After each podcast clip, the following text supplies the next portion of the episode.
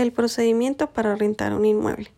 Cuando decidimos arrendar un inmueble para vivir, pueden surgir diferentes preguntas sobre cuáles son los requisitos y documentos que se pueden presentar para poder arrendar dicho inmueble.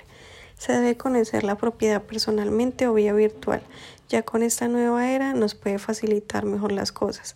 Si bien esta no es obligación de las leyes colombianas exigir este paso, es considerado muy importante cuando encuentras un inmueble que se busca de forma online poder agendar una cita y conocerlo personalmente para mirar si cumple con todas sus expectativas, poder evitar decepciones o problemas futuros.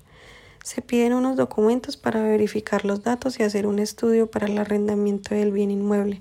Quien arrienda el inmueble sea el propietario o una inmobiliaria, ellos cuentan con un seguro de arrendamiento que cubre una serie de problemas que se pueden presentar en el tiempo del contrato de arrendamiento. Por tal motivo se realiza un estudio de arrendamiento para poder así conocer si cumple con todas las condiciones para el arrendamiento y así evitar problemas futuros.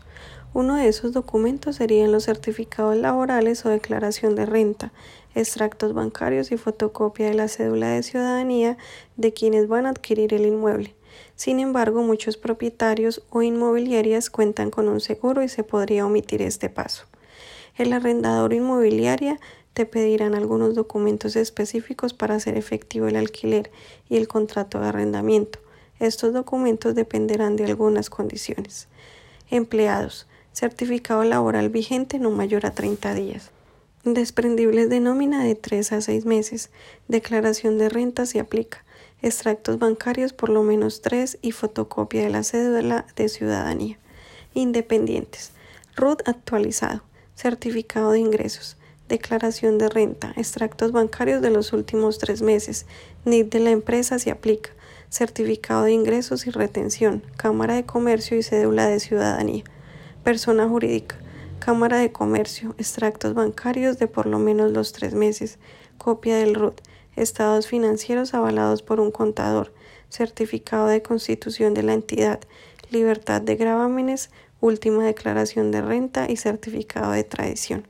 Pensionados, cédula de ciudadanía, últimos tres extractos bancarios, RUT, certificado libre de gravámenes, últimas constancias de pago, documentos que certifiquen otros ingresos diferentes a la pensión en caso de aplicar y certificado de tradición.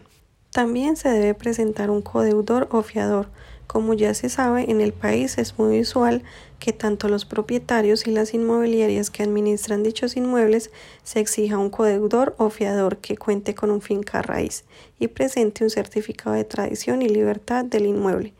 La escritura del inmueble, así como se tiene que comprobar la identidad del arrendador, también se debe comprobar la existencia del inmueble para así confirmar que se tiene la potestad de llevar a cabo este trámite.